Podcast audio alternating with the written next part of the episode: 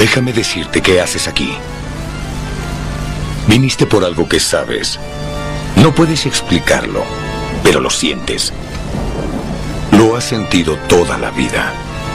Que hay algo mal en el mundo. No sabes lo que es, pero ahí está, como una astilla en tu mente, volviéndote loco. Y eso que percibes te ha traído a mí. ¿Sabes de lo que estoy hablando? La radio del fin del mundo. La radio del fin del mundo. La radio del fin del mundo. La radio del fin del mundo.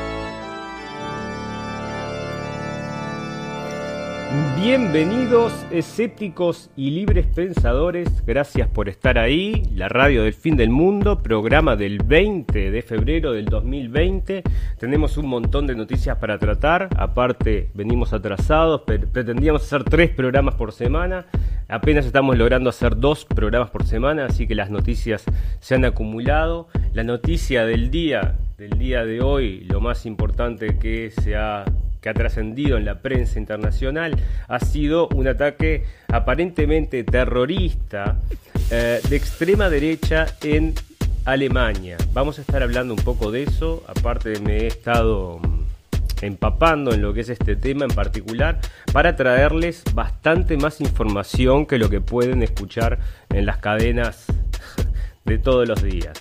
Bueno, también vamos a estar hablando acerca de lo que está pasando en Europa en general, con distintas, distintos aspectos políticos. De, vamos a estar hablando también de Inglaterra, de Francia, de Italia, también cosas que están pasando en Alemania, por supuesto. Y eso es la parte de Europa, pero tenemos dividido esto en segmentos. Entonces vamos a hablar de Europa, vamos a hablar de salud, donde está el coronavirus, vamos a hablar de Estados Unidos, por supuesto, con todas las cosas que siempre suceden.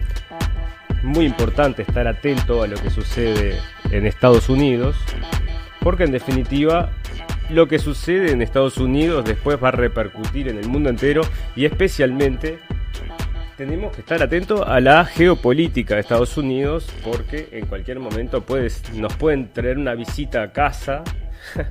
Entonces hay que saber cómo por lo menos se manejan las cosas allá adentro. El tema político.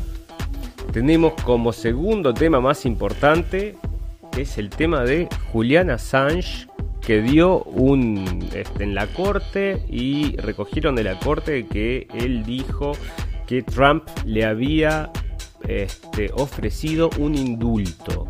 Esto parece chiste, nosotros lo estábamos, eh, lo decíamos en hace dos o tres programas cuando estuvimos hablando de Assange y decíamos, hey, estamos esperando a ver que Trump haga algo acerca de este hombre porque realmente él fue bastante eh, útil en su, en su carrera hacia la presidencia y bueno, tendríamos que, bueno, ahora surge, vamos a hablar un poco de eso también, del ofrecimiento de Trump a eh, Assange. Bueno, muchas cosas pasando, vamos a intentar hacer esto, ya vamos 7 minutos de programa, estuvimos hablando eh, de, pocas cosas en realidad, o sea que ni siquiera estuvimos tocando los temas que vamos a hablar, pero em, en estos 7 minutos lo que quiero recoger justamente es, primero, a la gente que nos está siguiendo, les agradezco muchísimo, eh, gracias por estar ahí, es una cosa muy importante que nos apoyen escuchando el programa, por lo menos opinando, por supuesto, es este sería muy muy bueno porque ahí podríamos tener un feedback que todavía no lo estamos teniendo. Esto es como tirar una botella al mar. Este, mandamos el mensaje, esperamos que esté llegando. Y bueno, y tenemos una propuesta que es la de hacer dos bloques. En el primer bloque haríamos todo, tocaríamos todas estas cosas que, mencioné, que vamos a hablar, en 40 minutos, sea que llevamos 7 en media hora, vamos, terminamos de, tocamos varios temas y luego hacemos una pausa y vuelvo con un segundo video que es más, eh, donde va a haber más análisis, donde va a haber más, eh, eh, digo, opinión quizás, ¿no? Un poco más detallado ver todo esto, porque las noticias son un montón, hay muchas noticias interesantísimas. Quiero dar mi opinión acerca de algunas cosas y el formato, el primer formato este de informativo, vamos a decir, bueno, que te traigo las cosas importantes que eh, son eh, relevantes de saber, ¿no? Aparte de todo lo que eh, te rodea, que también es muy importante, bueno, las cosas que te afectan más allá de que te rodeen, ¿verdad? Las cosas que te afectan, en definitiva, te van a afectar, quieras o no, y tenés que estar atentas a ello. Em, bueno, vamos a comenzar entonces sin más preámbulos. Vamos a comenzar hablando acerca de Europa y por supuesto este ataque a la... Vamos a hacer, esperen que tenemos que hacer los cambios pertinentes para que ustedes reciban la información como tiene que ser. Vamos a sacar el texto de la fecha que ya está. Y comenzamos con esta noticia que dice terror nazi en Hanau. Ok, resulta que un hombre va y mata a 11 personas, eh, mata 5 en un bar de, de sillas, esos son unos bares donde los se juntan predominantemente árabes, gente con origen árabe que traen esta tradición de Medio Oriente, calculo yo, de Arabia, no sé, eh, y donde se fuman esas eh, sillas que se llaman, que son unas pipas de, vidrio bastante altas que se apoyan en el suelo y le ponen sabores y, tenés distintos tipos de tabacos y no es tabaco en realidad es como son líquidos este y bueno y podés degustar distintos tipos. Eso es una cosa que hace muchísima gente acá lo ves en todos lados. Hay en todos lados hay estos bares de silla. Bueno parece que el tipo eh, mata cinco en un bar después va a otro y mata cuatro más en otro y luego, ¿qué sucede? Va a la casa y aparece muerto. ¿Ok? Y otro cuerpo, decía la prensa ahí. este, y otro cuerpo también aparece al lado de él. No decía ni quién era el cuerpo, no decían nada, ¿no? Pero entonces acá, mirá, de, el Tobias de Handel de 1977, nacido en 1977, parece que era un, este, un extremista radical de derecha. Pero, ¿cuál era el cuerpo que estaba al lado, al lado de, él? O sea, lo encuentran muerto el tipo, ¿no? Va, hace este atentado y después lo encuentran muerto. Nadie dice cómo es que se mató, o si se mató, o si lo mataron. Nadie dice nada. O sea, encuentran dos cuerpos en la casa y uno es de él. No dicen tampoco quién es el, el, segundo cuerpo. Ahora me entero por comentarios leyendo lo que es este, esto que está ahora en Twitter y en todos lados. Parece que es la madre. Entonces, bueno, ya ahí me estás hablando de que la motivación, viste, ya eh, no, no, cae dentro del, en mi forma de verlo, me parece muy raro de que esto haya sido un ataque de extrema derecha y que termine y mata a la madre. Bueno, este, esto sigue evolucionando, pero parece que él escribió una carta, pero la carta estaba escrita hace como tres semanas. Escribió una carta y dejó un video, pero en la carta Acá la traje, traje pedazos de la carta este, traducida para ustedes.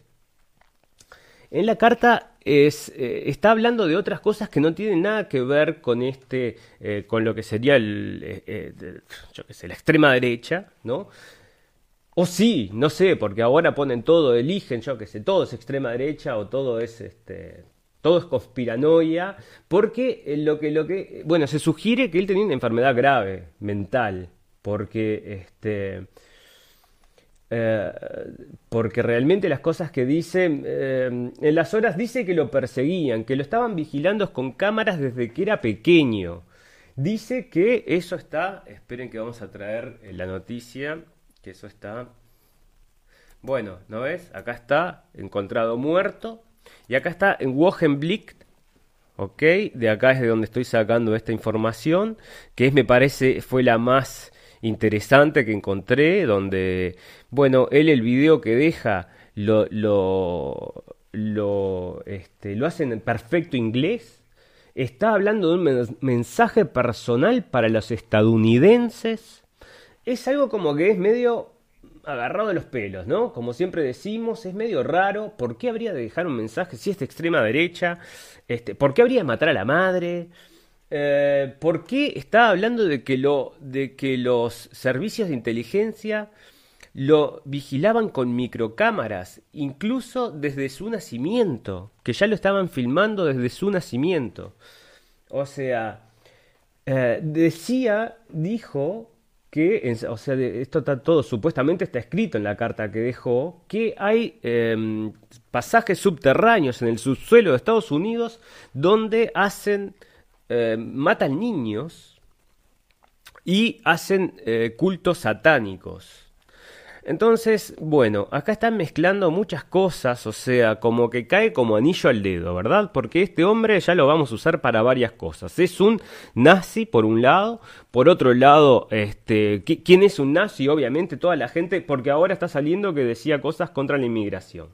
Entonces, eh, andás a ver, capaz que escribió un post. Hay que, habría que, hacer una investigación mismo profunda acerca de eso, a ver cuánto hace que escribió el post, todo eso, ¿no? Porque, vamos a ver, si nosotros estuviéramos pensando en materia de ciencia ficción, ¿verdad? Y como siempre decimos, la realidad supera la ficción.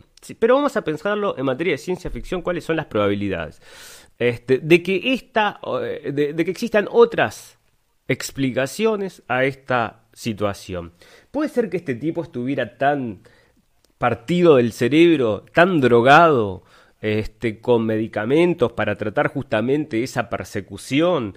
Puede ser que él este, fuera utilizado por algún eh, alguna fuerza que le interesaba este, este, utilizar una persona eh, psíquica, psíquicamente enferma para este tipo de objetivos. Se pueden manejar este tipo de de personas, o sea, gente que está con, bueno, que obviamente tienen problemas mentales y que si comenzás el tratamiento o comenzás un, haces un tratamiento probablemente con psicofármacos, probablemente sea más manipulable, podría ser esto o es simplemente un acto de un tipo que realmente, no sé, porque es como les digo, como mató a la madre se vuelve poco, un poco, este un poco raro todo esto de que sea una extrema derecha, pero sí, lo que sí ya están en el Parlamento haciendo nuevas leyes por la libertad de expresión en Internet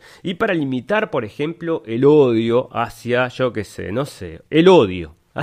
Hablan de eso, el odio. No sé, no, para luchar contra el odio. Pero eso es demasiado este, demasiado amplio. No puede ser que odies cosas. Hay cosas que no, no, no puedes odiar. No se puede odiar. Entonces vamos a bañar el odio. ¿no? Eso hay que bañar. Este, pero el concepto es tan tan amplio que este, te da para mucha cosa. ¿Y qué es odio? También, ¿no? ¿Qué es odio? Es decir, que, ¿dónde, ¿dónde está el límite quizás entre la, eh, una cosa que puede ser cierta y una cosa que es odio. Bueno, eso ahí queda en mano de esos jueces que después determinan que esto no se puede leer o que esto sí, según el odio les parece a ellos. Bueno, acá el, bueno, parece que entonces este va a ser el tema del día. El, el extremismo de derecha está matando en Alemania. Sin embargo, el tipo este estaba denunciando cosas que no tienen nada que ver con extrema derecha. Sí, supuestamente le encontraron comentarios que hablaban en contra de los de los inmigrantes, pero la base, este, la más interesante me parece a mí, que justamente lo usan para decir, mirá, está recontra loco, ¿cómo va a decir de que hay gente matando niños con rituales satánicos? ¿Mm? Entonces me parece que es muy útil para muchas cosas este, y por eso, bueno, es importante saber que este hombre, bueno, ahora ya está muerto junto con su madre de forma bastante, la verdad que misteriosa. Está en todos lados, acá está, 11 muertos, su número también particular, ¿verdad? 11 muertos, el terror nazi. Ahora, vamos a decir que esta es una situación particular. ¿No? El otro día veíamos un informe de la Deutsche Welle que hablaba acerca del terror nazi y que daba por certificado que el terror que más mata es el de extrema derecha. Eso es lo que decía la chica esta. Em, bueno, yo no, no, no, fui a buscar todavía como para refutarla, tendría que hacer un programa solamente eh, hablando de eso, ¿no? Eh, que lo vamos a hacer, vamos a, ver el tema de la manipulación de la prensa. Pero acá, por ejemplo, traemos un, una noticia que este, agarraron a una, niña psíquicamente este, también que tenía problemas de aprendizaje de 11 años y la violaron. ¿Ok? Como no sé cuántas veces y no sé qué. ¿Sabes la pena que le pusieron a este, a este muchacho por violar a esa niña? Este, fue de dos años, o sea que solamente se tiene que presentar a la comisaría. Entonces, bueno, todo este tipo de cosas, eh, por ejemplo, tenemos también estas son solamente dos noticias que selecciono como un ejemplo, hay cientos y miles más, ¿verdad? Grupos de menas impulsan la subida, la subida de un 200% de los atracos en el centro. ¿Viste? O sea, bueno, eh, todo este tema están, están, lo están trabajando de esta forma. O sea, si vos, por ejemplo, te manifestás y decís, bueno, mira, por lo que nos dan los números, o sea, nos estamos pegando en contra, nos estamos este, pegando un tiro en el pie, entonces sos de extrema derecha y probablemente estés dentro del grupo de estos casi nazi matando gente en los bares de Shisha. Así es como van encasillando a la gente. Entonces, claro, el, que, no se puede posicionar porque emocionalmente está tocado por estas cosas, o que, se, posiciona justamente en, del lado de los buenos y emocionalmente lo llevaron a ponerse desde esa en esa posición. Esto del tema de la derecha, de la extrema derecha, justamente comentaba la chica esta de la Deutsche Welle, que se hicieron, este, se hicieron unas redadas de, y agarraron a 12 personas, posibles terroristas, que iban a atentar contra este y contra el otro. Bueno, todos posibles terroristas que iban a atentar en algún momento, parece. Em, pero bueno, o sea, justamente ahora tienen el... Viste, mirá, te lo estábamos diciendo, estábamos hablando de esto y justo pasa esto. O sea, cae como anillo al dedo. Reino, Unido pedirá a los inmigrantes hablar inglés y llegar con una oferta de trabajo. Esto sale del mundo y cuenta que, bueno, están haciendo una selección un poco más útil para sus propios intereses en Inglaterra, porque obviamente el tema está de la inmigración, eh, miren, les digo, está cuajando, está haciendo una brecha realmente dentro de lo que es el sistema político de cada uno de los países donde, donde se está dando. Yo no sé cuál era la intención, o sea, si había un plan para, porque, o sea, hay un plan efectivamente de que esto siga para adelante, ¿verdad? O sea, ¿cuál es la intención? Vaya a saber usted, trabajo, mano de obra barata, este, vaya a saber usted. Pero incluso gente de izquierda, ayer escuchaba a George Galloway. Este es un inglés que se para en el Parlamento y es el número uno de defensa de em, los derechos de los palestinos entre otras cosas, ¿no? Del, mundo árabe, por ejemplo, con el tema Gaddafi. A Gaddafi lo adoraba, era amigo de Gaddafi. George Galloway. Si lo encuentran, si pueden buscar información acerca de él en internet, que, que esté si encuentran cosas traducidas, es un tipo que es muy interesante de escuchar. Lo sigo hace mucho, mucho tiempo. Y yo, no, en algunas cosas le voy, en otras cosas no le voy. Como me pasa con todo el mundo, ¿no? O sea, igual le tengo mucho respeto por las cosas que dice. Y este mismo tipo, posicionado, vamos a decir, en lo que sería la izquierda, ¿no? La izquierda, él mismo está diciendo, nosotros no podemos este, seguir con esta inmigración que estamos teniendo, porque incluso no solamente estamos atacando los intereses de nuestro propio país, de nuestros propios, en realidad él hablaba de los empleados de bajos, em, o sea, eh, ¿a dónde es que, pega esta inmigración? Pega en donde la, en la mano de obra del trabajador común.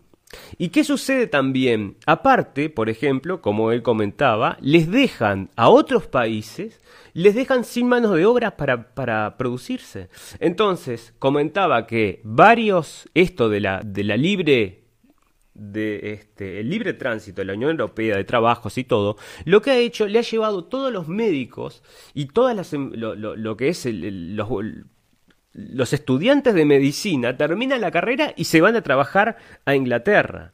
Entonces dejan una, un- una vacante que, no se puede llenar en sus propios países. Entonces, esto es una, va eh, erosionando no solamente el país a donde llegan, porque obviamente con estas, las- estas políticas que traen un doctor que sí va a trabajar este, haciendo su vida, te traen también 185 personas que no tienen nada que ver, que, que, que no tienen formación quizás, quizás que ni siquiera hablaban bien inglés. Y por eso ahora tienen que llegar con una oferta de trabajo y hablando inglés. Este, son cosas que, bueno, en realidad para mí, si tuviéramos que cambiar algo, vamos a ayudarlos de donde están saliendo, vamos ahí a invertir ese dinero. Estábamos, hay que ver las cifras que se manejan. Si lees el si lees las noticias y, y, y vas siguiendo lo que es la cantidad de dinero que se gasta en cada cosa, o sea que vos decís, bueno, hay plata para arreglar el mundo, hay plata para que cada uno viva en, en, en, sus buenas casas, hay plata para darles agua a todos, hay plata para que, para que tengan comida para todos, hay plata para todo, hay plata para producir. No está, no está el interés, no está el interés. Bueno, acá por ejemplo en Francia tenemos otra situación. Hace meses y meses y meses y meses y meses que se manifiestan los chalecos amarillos. Meses. La prensa de nuestros países, en Sudamérica, en todos lados, en, yo creo que hasta en España, apenas tocan este tema o ni siquiera lo tocan. Y el otro día leí un artículo de que habían atacado un restaurante donde Macron había ido a comer con su mujer. Ah, atacaron el restaurante, se tuvo que ir Macron. Pero, señores, me tienen que informar que hace 64 semanas que están saliendo a la calle por las reformas en la caja de pensiones, por la desigualdad en, distintos aspectos que, se, que, se, están dando en, en, Francia. Y estas protestas no se muestran. Pero escúchame, te van a hacer una protesta de Trump. Se juntan cinco personas y está CNN, CNBC, MSN, todas las cadenas de televisión transmitiéndote la protesta contra Trump. Acá, contra Macron, hace 64 semanas, eso fue la última vez que leí, debe ser como 70 semanas que protestan. Y, este, y en este caso, mirá la información. Tiene, eh, un bombero tiene daño cerebral porque le dispararon en la cabeza mientras protestaba con los chalecos amarillos. O sea, bueno. Mirá la situación. Si, si hablando de la extrema derecha esta, que se vuelve loca. Este hubo un caso, no, no lo traje, no, ahora me acuerdo, ¿verdad? Pero eh, hubo un caso de un este, italiano que salió a las calles, salió a, la. y con, con, una pistola o con un revólver, no, no, no, sé con qué era, y salió matando gente. Veía, veía un, moreno, pensaba que era de África, no sé qué, y pa, y le disparaba. Y, y después seguía andando y veía otro y pa, y le disparaba. Y así le disparó y mató, no sé si mató o no mató, pero le disparó unos cuantos. Ahora, ¿qué puede provocar este tipo de cosas para que un tipo reaccione así? ¿Sabes cuál fue la, por qué reaccionó así? Porque habían matado a una gurisa de su pueblo, la habían cortado en pedazos y la habían puesto en el, en el baúl de un, de un auto. Claro, había sido un inmigrante, no estos que él le estaba disparando. ¿Ok? Había sido un inmigrante, otro tipo que no sé, se le habrán culpado, estará en cárcel, no sé qué, no sé cuánto. Pero este tipo de situaciones están empujando a la gente común a lo que parece que es algo evidente, que supuestamente, eh, o sea, lo, lo, están empujando, lo están empujando y parece que es a una enfrentación civil. A mí no me cabe, o sea, por lo que son los números, por lo que es este el cómo está evolucionando todo esto, no le veo otro sentido que ese mismo. ¿Y quiénes son los que están este, empujando todas estas cosas? Son el 1% del mundo, entre ellos, acá los amigos de Epstein, Jeffrey Epstein. No se habló más, en la prensa no vas a encontrar nada acerca de Jeffrey Epstein. Jeffrey Epstein Supuestamente se suicidó, ¿no? Y antes de suicidarse mandó toda la plata que tenía a un banco oculto, no sé dónde. Cuando vos ves las fotos del, tipo suicidado, no se sabe porque la nariz parece distinta. El hermano confirió, sí, que él estaba muerto, nadie más pudo ver el cuerpo. Y ahí está, ah, cuando lo mataron, las cámaras se apagaron, se durmieron los guardias, bueno, todas esas cosas pasaron casualmente, exactamente en ese momento. Fue el único preso que le pasó. Ah, bueno, dame las grabaciones uh, se nos borraron todas, disculpame, no tengo nada para mostrarte. Bueno, un gran amigo de este hombre, que es el Epstein, Jeffrey Epstein, que era el dueño de esta isla. Tenemos bastante información en Blendenblick acerca de este tema. Si quieren, incluso, hay, la isla pedófila, eh, ¿cómo se llama ese video? Bueno, la isla pedófila en Blendenblick lo pueden encontrar.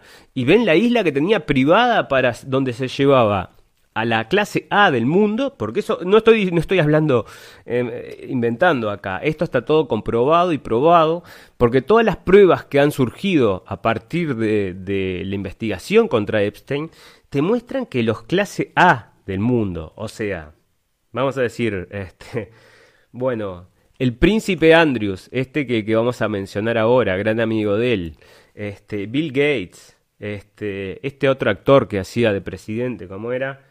Que terminó siendo un pedófilo y que no sé qué, y se le murieron también. Iban a declarar las, los, este, iban a declarar contra él y se, y se mueren los dos que iban a declarar contra él. ¿Cómo era? Bueno, no me acuerdo. Ya, ya me va a venir a la cabeza.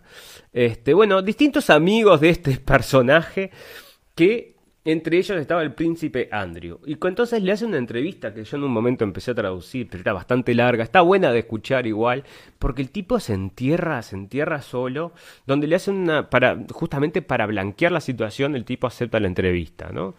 Y, y no, no, yo no me acuerdo, no, no, no, no, no, ¿eh? ¿cómo? No, no, no, no, nada, nada, ¿viste? No se acuerda de nada, él nunca vio nada, él no sabe nada y la gente se le cayó encima, le cayó encima como, como a patadas y ahora está, incluso hasta creo que renunciando hasta la, la familia real, este príncipe Andrew lo están echando a patadas.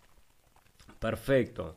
vamos a dejar entonces rápidamente las cosas de Europa para ver si podemos llegar a los 40 minutos. No vamos a llegar, pero vamos a llegar a la hora, vamos a llegar a tocar varios temas. ¿Ok? Vamos a hacerlo de una hora y una hora. Mejor que de este. Mejor un poquito más largo, pero que toquemos más temas, me parece a mí.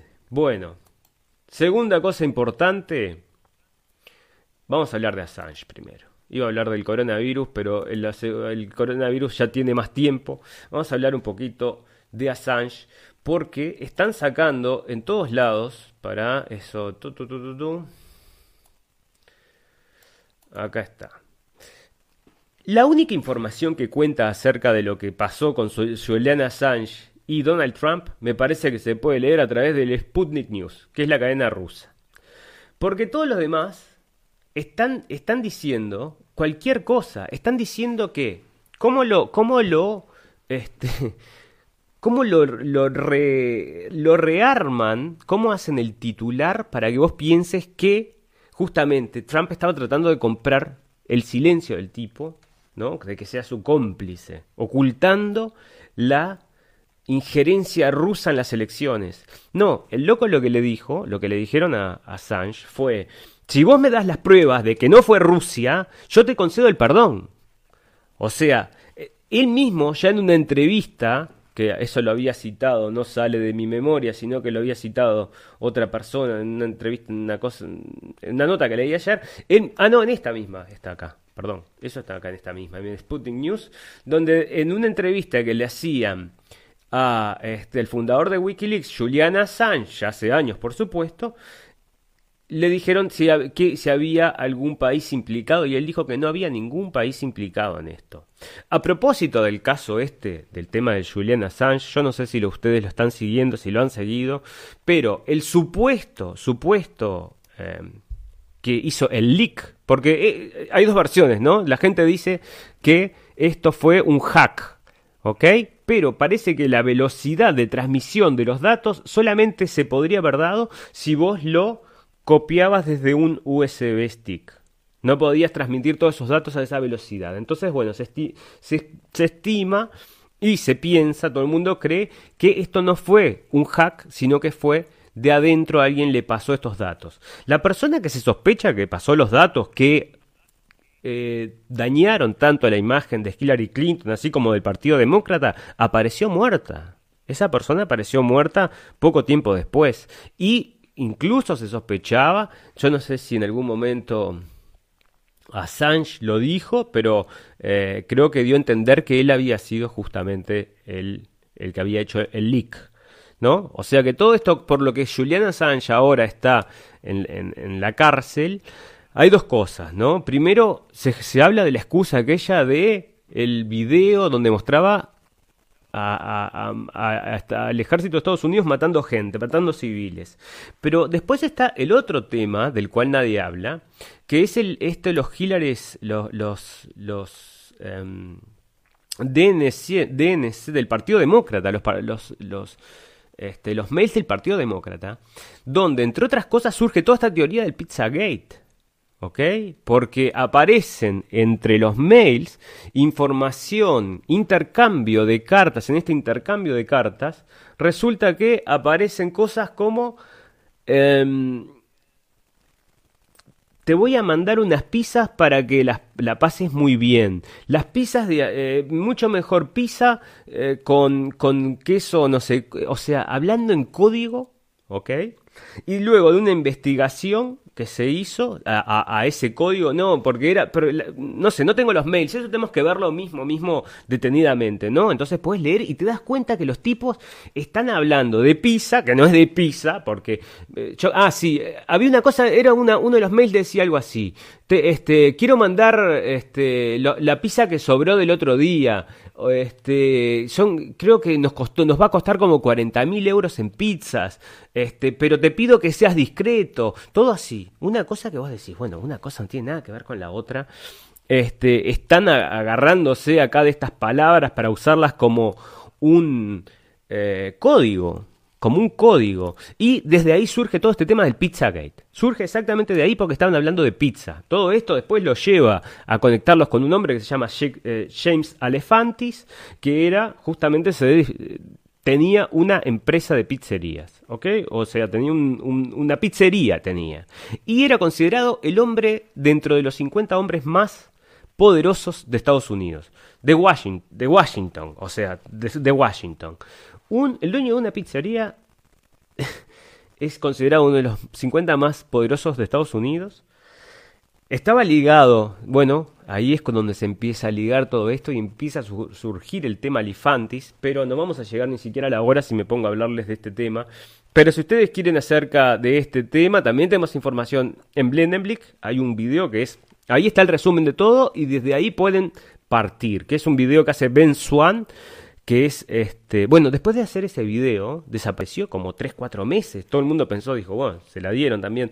Bueno, no, después reapareció, ahora está haciendo de vuelta, bastante más tranquilas las cosas que está haciendo, pero ese video es icónico, ¿eh? Si lo quieren ir a buscar, está traducido en Blendenblick, y si no, van a buscar información, van a encontrar miles de cosas acerca de Pizzagate.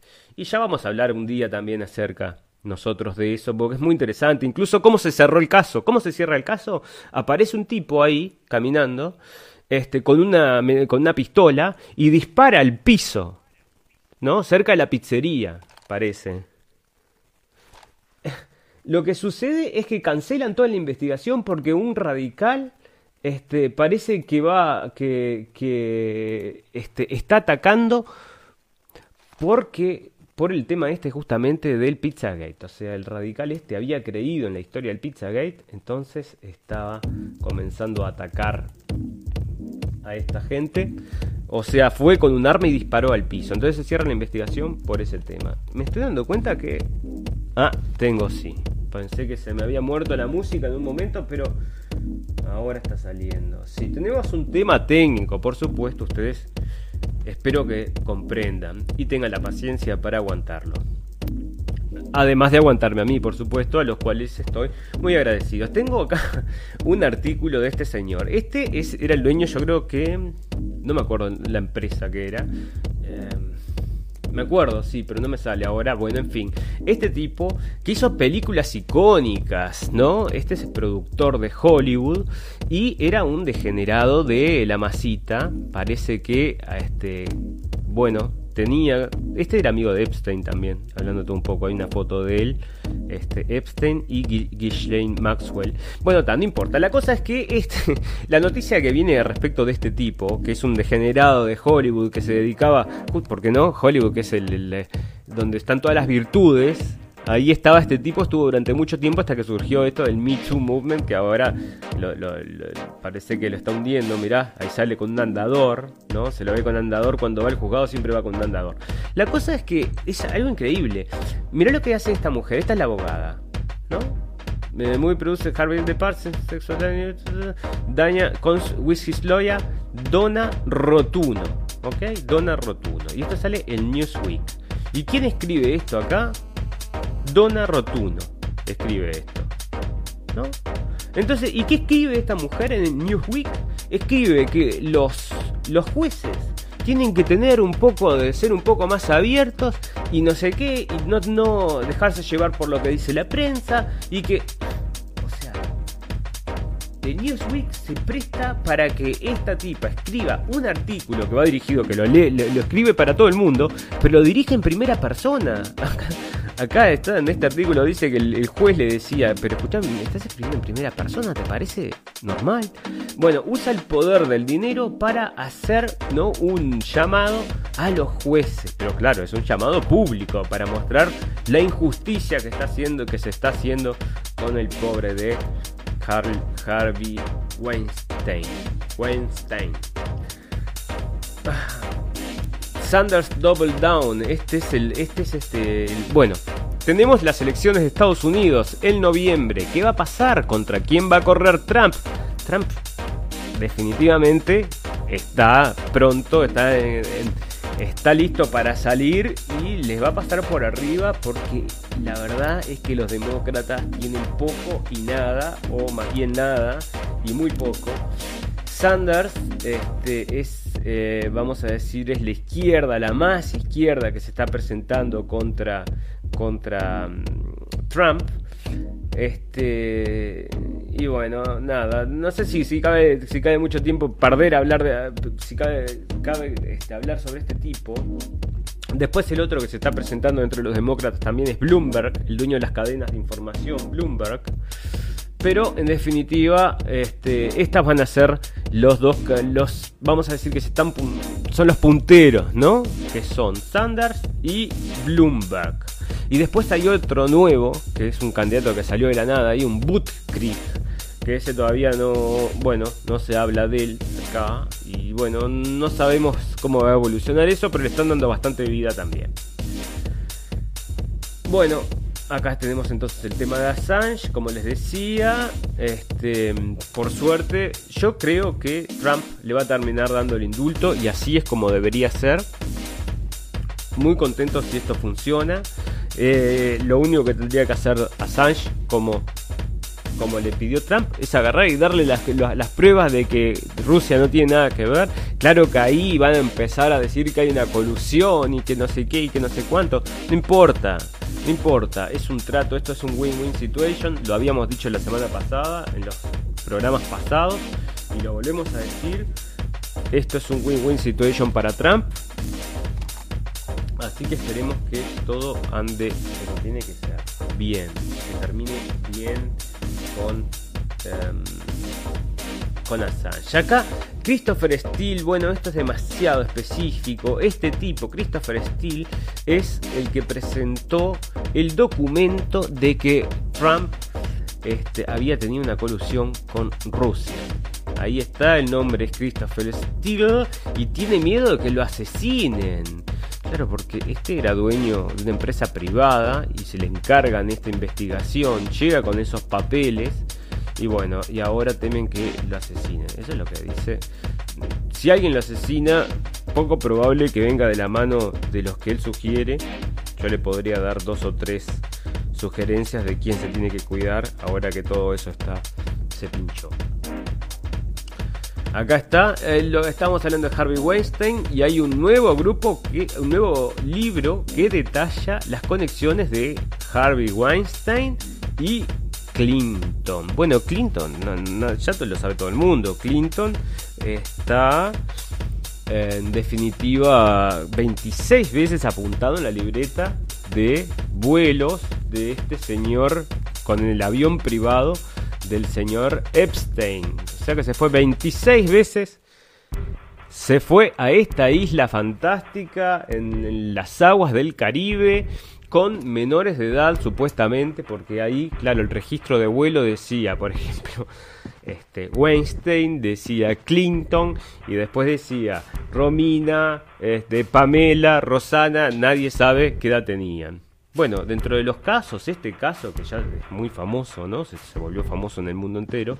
Una de las cosas que que, que trascendieron es que le mandaron a Epstein dos niñas desde Francia de 12 años en un avión privado. O sea, esto es la elite de la elite. ¿eh? Con esta gente se junta este, los, los más adinerados y poderosos del mundo. Acá está el otro personaje este que le decías, Michael Bloomberg, que es amigo, no es, no es amigo de Trump, pero son todos un club, están todos en la misma. Si lo ves, hay 10.000 fotos de los dos charlando en distintas situaciones.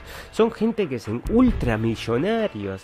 Claro que se encuentran por todos lados, que están en Nueva York, por supuesto, que se encuentran todos los días. Este, pero ahí parece que quedó pegado porque estaba hablando bien de Donald Trump. Y que supuestamente ahora es el, el, este, el contrincante. Seguimos entonces, acá está el tema de Assange, que vamos a ver cómo evoluciona. Esa era la noticia, la, la noticia trascendental es que justamente hubo un acercamiento por parte de la, de la administración Trump para decirle, escúchame, vamos a buscar un perdón. Y si, y si Trump hace eso, bueno, ¿Ves? Ah, o sea, yo no tengo, no tengo pósters acá, pero si Trump le da, este, libera a Assange, se va a volver realmente, eh, bueno, muchos van a sufrir, muchos van a, a quejarse de esa decisión, pero se volvería para nosotros, los que estamos a favor de que la verdad salga a la luz, estaríamos muy, muy contentos. Acá hay un informe, esto está en YouTube, no te abre los videos acá, pero es, rarísimo que hayan sacado un informe acerca de esto, de que esto es una cadena CNBC, a ver si podemos abrirlo en... Vamos a abrirlo en, en el browser. En el browser. A ver. Esto ah, para, solo para ver de quién es que lo está sacando esta, esta información. No lo vamos a ver. Pero ¿qué sucede? Eh, mucha gente que está viviendo, muchos judíos americanos que han sido, este, esto es de CBS News y lo publicaron el 19 de febrero, o sea que esto es de ayer, es bien bien fresquito. Y lo que cuenta es la historia de esta gente que son judíos americanos, tienen residencia en Israel, cometen actos contra menores de 5 años, por ejemplo, eso es lo que, estaban comentando, este, y bueno, y cuando son buscados por estos delitos, se van a Israel y ahí les, les dan asilo. Ah, bueno, es otra cara de la moneda de esta relación de Estados Unidos e Israel que dicen que es tan tan importante. En Sudamérica las cosas están así. El FMI asegura que la deuda argentina no es sostenible. Mirá, te das cuenta ahora. Mirá, ahora te das cuenta de que la deuda argentina no es sostenible. Perfecto. Antes le habían dado un pangote de guita. Yo no sé cómo van a arreglar esto. Vamos a esperar que esto también esto de las deudas externas no se puede hablar, no podemos hablarlo con un economista, no podemos hablar con un contador porque eh, la gente, esta gente tiene una cabeza que justamente parece formada para defender este sistema, pero realmente cualquiera que lo vea con objetividad bueno, hay bastantes economistas que se manifiestan en contra, por supuesto. Pero digo, la generalidad. Eh, la deuda pública del país supera los 311 mil millones de dólares a mediados del 2019 más de un 90% del Producto Bruto Interno. Esto, o sea... O sea, son impagables, no sé por qué se las dan, no sé nada. Bueno, Andrade, ex diputada del, del Frente Amplio, realizará una quimbanda pública para bendecir legislatura. Esto es en Uruguay. Y es del 18 de febrero en Uruguay entonces van a ser, eh, van a bendecir, no, bendecir, bendecir, se puede decir, bendecir, bueno, bendecir, dicen ellos, bendecir, eh, la legislatura con una quimbanda pública. una timbanda. Este es un tipo de magia. En este caso es llamada la magia blanca, timbanda. Y después está la cumbanda. Bueno, son dos tipos de magia. Esta es la magia blanca, supuestamente. Y que quiere hacer una bendición en el Parlamento. Evo Morales estaba permitido, hablábamos el otro día, estaba permitido de que eh, participara en las elecciones. Ahora no lo dejan de vuelta. Ah, pero estamos como locos. Esto sale en Infobae y dice que el Tribunal Supremo Electoral de Bolivia inhabilitó la candidatura del expresidente Evo Morales.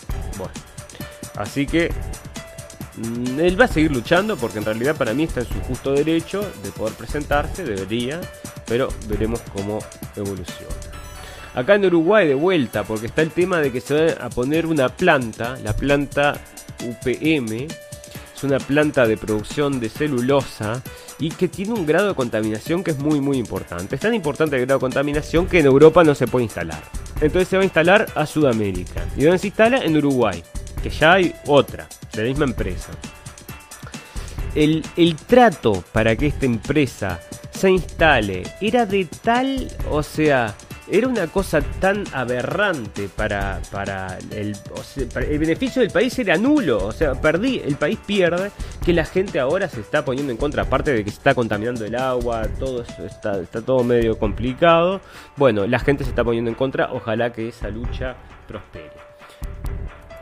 Bueno, este, mm, vamos a hablar un poquito entonces de lo que está pasando en el mundo en general. Acá tengo un, popurrí de noticias antes de que terminemos y dejemos que la gente que solamente quería escuchar las noticias por arriba se lleve esto y después vamos a tener una segunda parte y vamos a estar leyendo y viendo un poquito de todo. Este, la CIA desclasifica documentos sobre un robot insecto espía. O sea, prepárate porque en cualquier momento va a estar un mosquito, lo vas a matar pensando que te venía a chupar la sangre y le vas a tener que pagar al, a la CIA que su mosquito robot estaba haciendo investigaciones cerca tuyo. Se descubre mi misteriosa población fantasma de humanos antiguos. Esto es una cosa que yo se los dejo ahí para los que lo quieren leer, pero lo voy a leer en la segunda parte porque me intrigó. Dice que son humanos. Mira, mira lo que dicen. Hayan. Pero. Hayan. Esta. ¿Dónde está? Acá. Hayan fósil con rasgos de mono y humano. Una misteriosa, una misteriosa población de humanos antiguos vivió en África Occidental hace aproximadamente medio millón de años, y los científicos creen que sus genes aún viven en las personas de hoy. Y bueno, tenemos sí, gente que debe tener genes como eso, lo vamos a leer. Parece interesante esa noticia, CNN trae una noticia que parece interesante. ¿Por qué el ex jefe de la policía de Seattle? Ah, esto es de, de Vice, que nunca trae nada bueno. Pero en este, en este caso, mira, dice que quieren reabrir el caso de Kurt Cobain. ¿Se acuerda de, de Kurt Cobain? El, el cantante de Nirvana. Bueno, resulta que parece que se mató con un. Este, con una escopeta. El tema es que vos para matarte con una escopeta.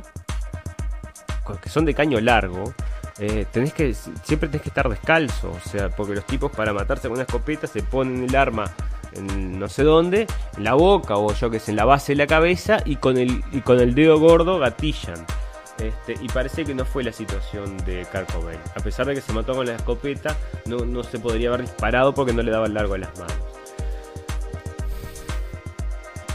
Bueno, un, tren con 160 pasajeros se este, descarriló hoy. Eso es de hoy, hoy. Boston Dynamics, esto es un robot de esta empresa Boston Dynamics, ¿ok? mira, es como un dron, pero con patas, ¿no? Es lo mismo que un dron, pero con patas. Debe dar mucho más, este, podrá andar mucho más tiempo que un dron, porque digo yo, por la energía, andás a. Pero acá lo van a poner a trabajar en Noruega este, lo van a poner a, vigilar unos.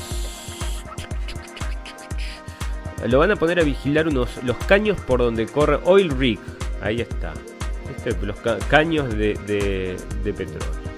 Así que, bueno, si vos temías cerca de tu trabajo, estabas y trabajás revisando que todo ande bien en algún lado, sabelo que ahora vienen los perros robots estos que te informan todo, temperatura, te dicen si hay errores, si registran movimientos, sonidos, humedad, este, bueno, no llegan tarde, no faltan al trabajo, no, no les da resaca, bueno. Esto es un tema esto lo, tengo que lo voy a desarrollar en otro en un capítulo especial acerca de esto. Pero qué pasa viste cuando vos por ejemplo escuchás una noticia o ves una noticia en internet y te sale un cartelito abajo esta noticia tiene no sé cuánto porque es mentira, que no sé qué, no es totalmente real o que no sé cuánto. Venía acá que te mostramos porque, bueno, Snopes es este, el sitio más famoso de este para justamente para, para, para cerciorar las historias, que cerciore las historias, que te dice lo que es verdad y lo que es mentira, ¿verdad? O sea, si no, si no bastaba con, con la. con. con este, los, los, poderes de siempre haciendo eso y ahora los este, Facebook, Twitter y YouTube haciendo eso, bueno, ponen a este Snopes.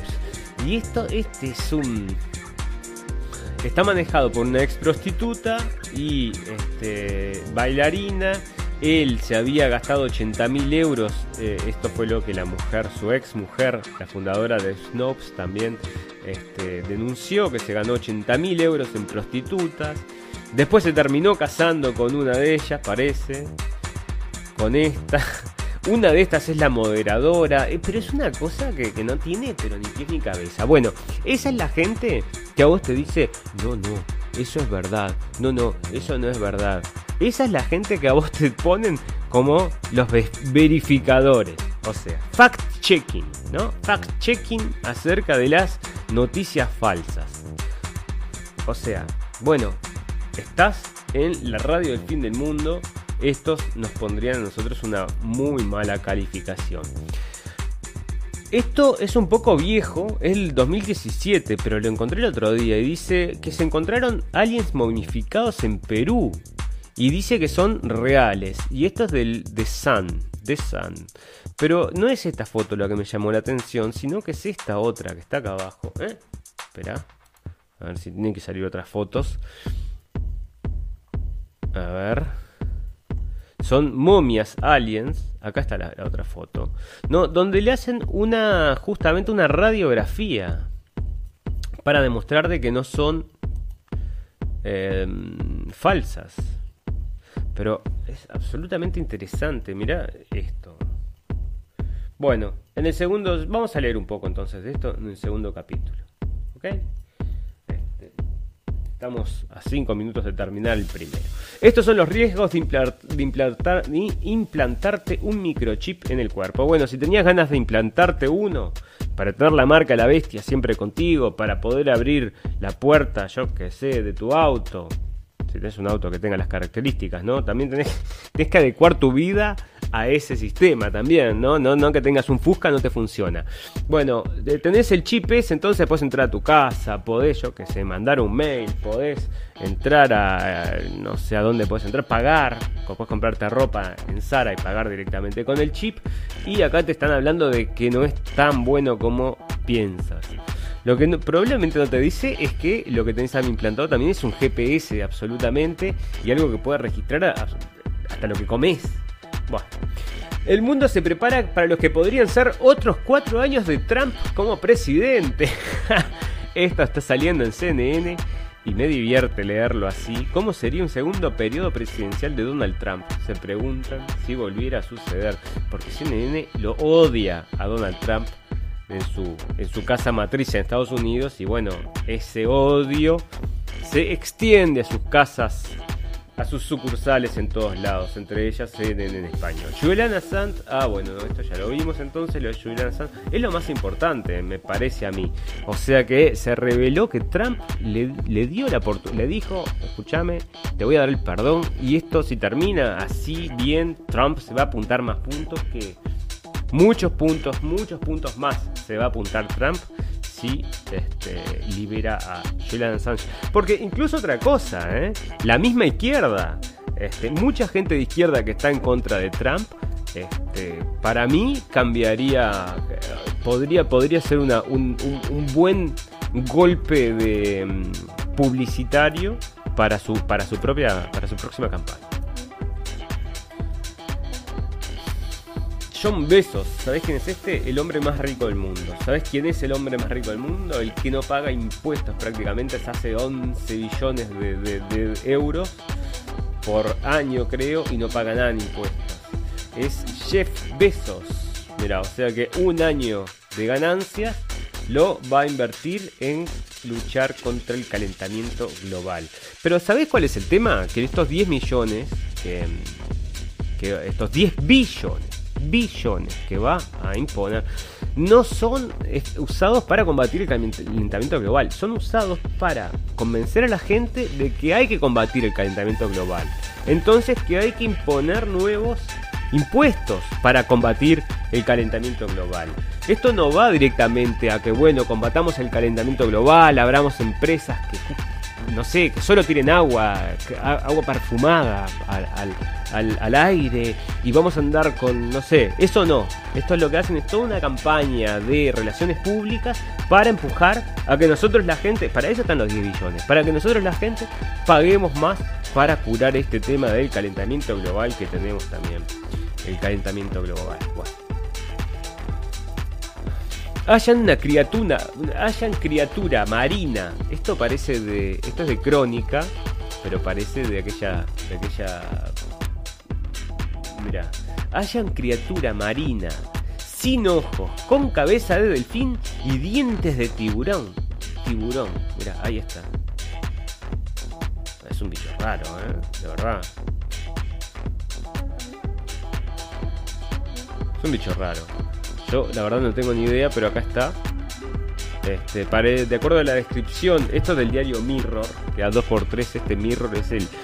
Este es el, diario que trae todo este tipo de noticias. Y bueno, parece que ahí está la criatura marina. Esto no le interesa a nadie. Bueno, acá sacaron a otro, a este muchacho, nosotros lo tenemos en Blendenblick, tenemos un video traducido de él y lo sacaron de YouTube. Una de las cosas que tenía muchos seguidores, hacía un programa que se llama América Primero y hablaba acerca de todo un poco, pero todo es muy, muy patriota y nacionalista este hombre, y hablaba mucho en contra de Israel, por eso acá lo trae el Jares. Acá hay una, una nota de la vanguardia de, sobre la hipersexualización de la sociedad. Niñas sexys, infancia frágil. Estoy absolutamente de acuerdo. Cuidemos a nuestros niños de que todas estas cosas no los... Vamos a, tratar de tenerlos lejos de toda esta sexualización de los niños. Acá, hablando del global warming, ¿no? calentamiento global, dice que es el más grande este, engaño de la historia. Eh, Dice el fundador del el Weather Channel, este tipo. Que también tengo un video en Blendenblick. La verdad es que, bueno, justamente hemos juntado ya en estos años muchos videos, 170 creo que tengo, entonces sobre cada cosita tengo algo. Y sobre este tipo también tenemos un video que estaba justamente, lo decía en vivo, a ver de cuándo es este, ah, es del 2015, quizás es de cuando agarré el video, John Coleman. Y te dice que sí, que es un bolazo. Este es el fundador del Weather Channel. Sequía económica a la vista, un estudio alerta de que el clima extremo podría causar una recesión como nunca se ha visto. Bueno, a partir del calentamiento global ahora, recesión. Bueno, la recesión se parece que se está dando ahora con el tema del coronavirus, ¿no? Este, ese tema está paralizando bastante los negocios en el mundo entero, ¿eh? no solamente en China. Está paralizando las cosas en muchos países, en muchos países. Es el nuevo estallido rápido de radio. Ah, es un nuevo estallido rápido. Esto es, esto lo vamos a tener que leer también. Esto es, era el tema este de la señal que llegaba cada, cada 16 días. Llegaba esta señal y em, bueno, se están preguntando si es una señal de una civilización extra- extraterrestre. Esto lo vamos a ver, también estaría bueno verlo en la segunda parte. Acá hay un- una nota que esto se, está escrito en Technology Review de que eh, pronto satélites van a ser capaces de mirarte y seguirte todo el tiempo, todo el tiempo a todos lados. O sea que vas a tener un angelito de la guardia mirando por vos todos los días y viendo qué es lo que haces y qué no haces, por supuesto que es para tu seguridad. para terminar, porque se nos fue la hora, ya se nos está yendo la. Se nos fue la hora entera, se nos fue. Nos quedó hablar acerca de Medio Oriente, de este, las cosas que están sucediendo, incluso muy importante, entre Rusia y Siria. También hay unos casos de corrupción que quiero mencionar. Tenemos el tema de la salud que no lo hablamos todavía a fondo, que es el tema del coronavirus. Querías dejarlo para cerrar, porque a pesar de que está, ese es un tema principal, está en todos lados. Y del mundo también nos quedaron dos o tres cositas para tocar. Así que, si escuchaste esta primera parte, ¿te gustó? Estuvimos viendo acerca de todo lo que vamos a hablar, ¿ok? Estuvimos viendo un poquito de todas las este, de todos los artículos en este programa del 20 de una hora. Ahora vamos a hacer el programa número 2. Y ahí vamos a leer los artículos, lo vamos a hacer más, más cómodo. Y quizás no toquemos tantos artículos, vamos a tocar muchos menos artículos. Este, pero vamos a darle una lectura y vamos a hacerle un análisis más profundo. Voy a frenar 10 minutos. Le agradezco a la gente que llegó hasta acá. Si llegaron, tómense esa pausa y nos vamos después a la segunda parte. Pero si llegaron hasta acá y em, no van a escuchar la segunda parte, porque ya con esto ya les bastó, porque es un pantallazo de todo lo que. Bueno, síganos porque esta es la propuesta. Vamos a estar haciendo esta propuesta, quizás de 40 minutos. La vamos a hacer mejor la próxima vez. De 40 minutos, todas las noticias. Y después la segunda hora lo vamos a hacer, o segunda hora o dos horas, o lo que queramos. El otro segundo programa es libre, pero la primera parte vamos a hacerla de 40 minutos. ¿Ok? Y ahí te vamos a traer un pantallazo de todo, todo, todo lo más importante que está sucediendo, que ha sucedido desde que hicimos el último programa hasta ahora y vamos a hacer un pequeño corto análisis en lo que se pueda. Em, si te quedaste, si escuchaste, si estás ahí, te agradezco muchísimo. Dale por favor un like, compartí, invita a amigos, invita a familia. Si tienen, si te parece que esto les aporta, seguinos ya sea en YouTube o seguinos en Facebook y te espero para el segundo capítulo que va a comenzar en un ratito nada más. Muchas gracias y hasta muy prontito.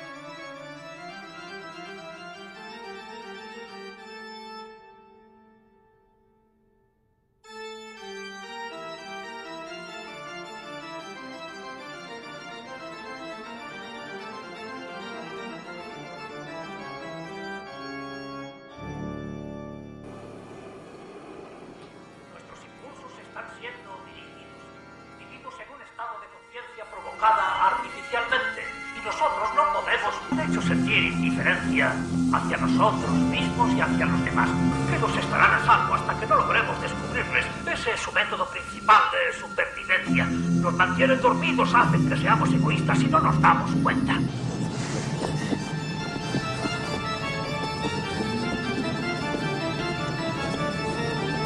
Mira, ¿Qué está diciendo? no la puedes ver. Eso. Un hombre blanco y otro negro. ¿Los has visto ahora?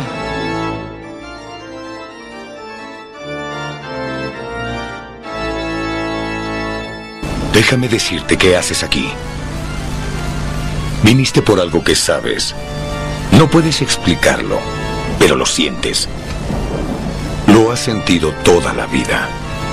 Que hay algo mal en el mundo. No sabes lo que es, pero ahí está, como una astilla en tu mente, volviéndote loco. Y eso que percibes te ha traído a mí. Sabes de lo que estoy hablando. La radio del fin del mundo. La radio La radio, la radio. La radio del fin del mundo. La radio del fin. Del fin. La radio del fin del mundo.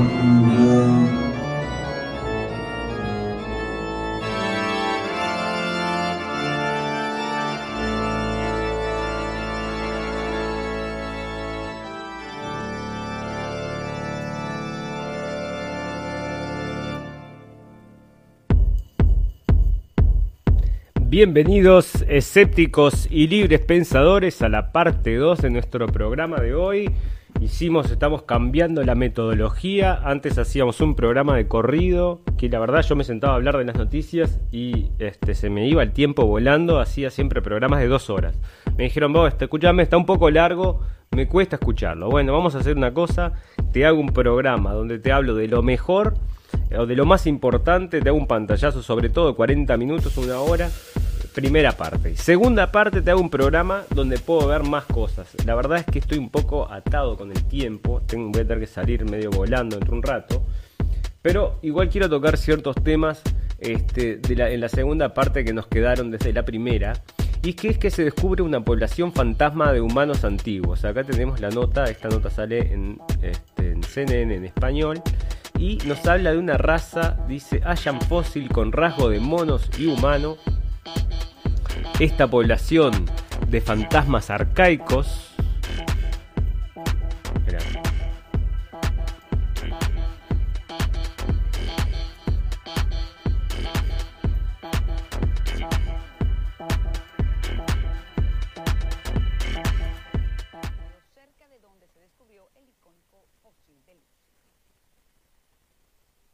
Bueno, ahí estaba el informe de CNN. A ver. Entonces nos habla de un hallazgo donde una misteriosa población de humanos antiguos que vivió en África Occidental hace aproximadamente medio millón de años y los científicos, y los científicos creen que sus genes vamos a bajar un poquito acá, creen que sus genes aún viven en las personas de hoy. Bueno, bien se podría dar, mirá, acá están los dos cráneos, esta población de fantasmas arcaicos parece haberse separado de los humanos modernos antes de que los neandertales se separaran del árbol gene- genealógico, según la investigación publicada por la revista Science Advances. La separación parece haber tenido lugar entre 360.000 y un millón de años, dicen lo- los investigadores de la Universidad de California. Sea que estamos hablando de dos razas de humanos, ¿eh? al mismo tiempo en la Tierra. Y unos con características parecidas a como las del mono.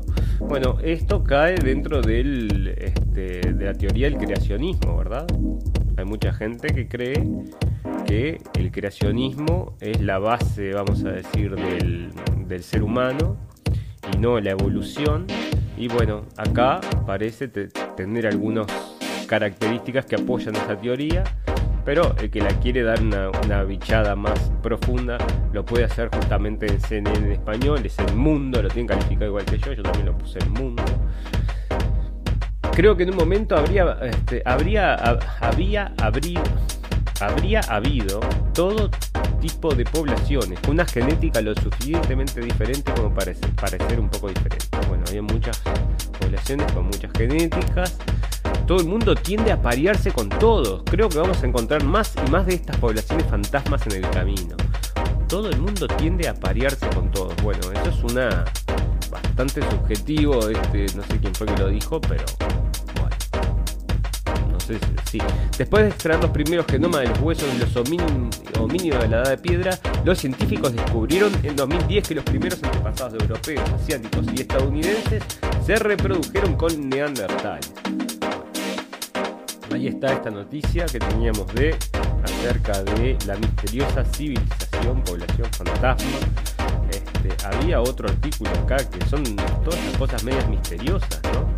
Este, de los acá el artículo este de las momias modificadas que tenían unas que les hacían unas radiografías y en las radiografías se veía perfectamente que era este, una formación no puede ser falso, vamos a decir, no lo podrían haber este, falsificado por la perfección. Y bueno, parece que los científicos están diciendo que sí, acá está. Los rayos X de, lo, de, de las, de las, de las los extraterrestres estos modificados. Esto es del año 2017. Y bueno, esto es este.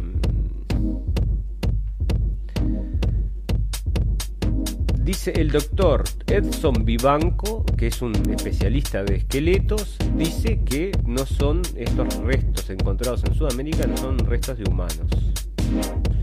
Y bueno, ¿no? Ahí está. Si usted quería pruebas, lo están sacando en el diario, ¿no? Entonces seguimos con este debate, ¿no? Si existe, no existe. No sé si extraterrestres o intraterrestres, otras razas que no identificamos nosotros, que son conocidas como extraterrestres, existen. Bueno, sí, parece que acá el SAN, que está traduciendo esta noticia, está diciendo que sí.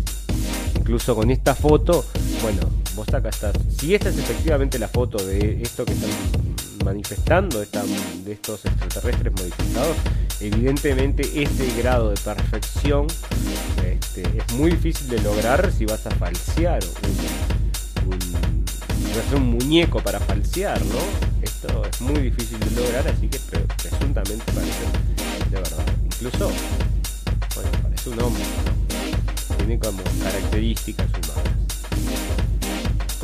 Estos son los riesgos de implantar, implantarte un microchip en el cuerpo. Bueno, si vos sos recontra progre, te gustaría tener un microchip en tu mano, por ejemplo, o en algún lado, para, por ejemplo, abrir puertas. El pequeño abultamiento en la palma de la mano de Dave Williams es apenas perceptible. Se lo ponen en la mano, ¿no? La mayoría de la gente no notaría a primera vista algo del tamaño de un grano de arroz entre el pulgar y el índice. Solo cuando el hombre de 33 años abre su puerta con un ademán de la mano es que se hace evidente que algo raro está pasando. Insertado debajo de la piel de Williams sobresale un implante de microchip, un circuito electrónico dentro de una cápsula de, vid- de vidrio forma, en forma de píldora, el cual se puede utilizar como una tarjeta de crédito sin necesidad de contacto. Williams, ingeniero de sistemas de la fábrica software Mozilla, mirá de Mozilla, es, es los que hacen el software. O sea que, bueno, eso es importante de saber que es de Mozilla. Es uno de los crecientes, es uno del creciente número de biohackers que están eligiendo incrementar las capacidades de su cuerpo mediante la tecnología. No, estos no son biohackers. Biohackers van a ser los que entren dentro del chip y hagan lo que quieran con, con la información o que no sé, o que provoquen algún tipo de cosa. No sé si los chips pueden provocar algo, pero en el caso de Williams eligió implantarse en su mano un chip de identificación por radiofrecuencia, por pura curiosidad. El pro- procedimiento lo ha convertido esencialmente en una tarjeta inteligente sin contacto. Al registrarla con una variedad de dispositivos, puedes usarla para activar ciertas funciones, como transferir sus datos de contacto al teléfono móvil de un amigo. Tengo la peor memoria del mundo, dice Williams. El hecho de que ahora tiene todo en- dentro de él es un aditamento que abre las puertas y desbloquea su computadora y que no puede dejar en su casa o olvidar. Es una gran ventaja. Bueno, esta es una de las cosas que estábamos hablando, porque esto lo, ¿dónde lo está haciendo? En Suecia lo hace, bueno, pero si te regalás en, en cualquier lado, en Sudamérica, y tenés, que, tenés el chip en la mano, te van a cortar la mano. Te cortan la mano para sacarte plata del cajero después. Se van con la mano y con el chip adentro de la mano. ¿Viste como las películas esas que siempre precisan cortar una mano o una cabeza para poner el ojo? Donde, ¿no? Para, tiene que abrir la puerta, ¿no? Entonces tienen siempre un sistema o que tienen o un pulgar, tenés que pasar el pulgar del muerto, o si no, colgás la cabeza para que haga el escáner del ojo. Bueno, así, eh, así es en Sudamérica. O sea, yo no sé. Acá en esta ficción funciona perfecto, pero en la realidad, la verdad es que. bueno. Un fabricante de chips, Dangerous Things, dijo a CNBC el año pasado que había vendido más de 10.000 de ellos, juntos con los kits necesarios para instalarlos bajo la piel.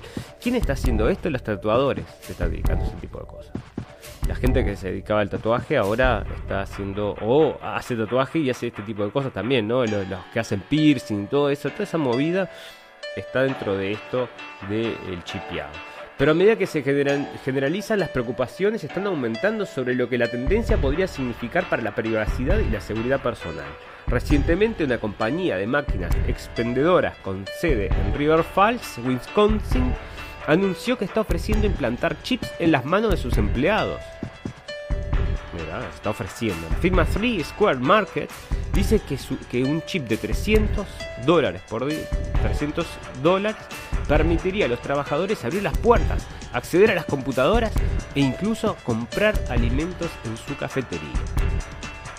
Ya son ya 50 empleados se han anotado para insertarse un implante y no son los únicos que lo hacen. O sea, Biohacks International, que suministra los chips a Tree Square Market, dice que decenas de otras empresas de todo el mundo, incluidas algunas multi- multinacionales, están buscando implementar programas simi- similares en sus centros laborales. La tendencia ha lanzado la alarma sobre si los implantes inalámbricos podrían ser utilizados para mantener vigilados a los empleados. ¿Cómo se te ocurre? ¿Cómo se te ocurrir? Mediante el control de sus movimientos y las agrupaciones de libertades civiles advierten que podrían ser utilizados como intrusión de la privacidad de otras maneras. Yo no sé estos chips, pero digo, la tecnología debería estar, o creo que existe, para que estos chips puedan recibir información acerca de todo lo que está sucediendo en el cuerpo de esa persona. Yo creo que incluso vamos a decir que vos tenés el chip y dices, ¿sabes qué? No quiero al trabajo. Hoy sí, hoy me quedo en casa durmiendo. Llamás y decís, mira, tengo. ah, me siento horrible, tengo 14 de fiebre. Eh, a ver, espera un poquito, déjame qué dice el chip. Eh, el chip dice que tenés. Que tenés eh, 27. ¿Qué, qué, me estás diciendo? Ah, no, no, ya voy para ahí. Bueno, ahí está el chip, ayudándote a hacer tu vida más fácil. Es fácil recoger ese tipo de información sobre una persona sin un implante, dicen Kivan. Bueno, claro, dicen que si no tenés el chip, igual te pueden robar toda la información, ¿no? Pero bueno, es una justificación porque en definitiva están hablando un poco...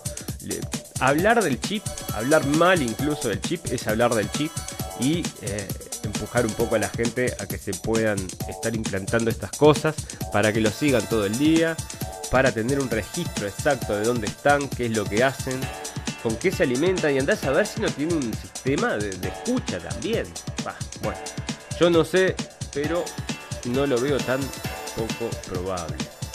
El mundo se prepara para lo que podrían ser otro cuatro- otros cuatro años de Trump como presidente.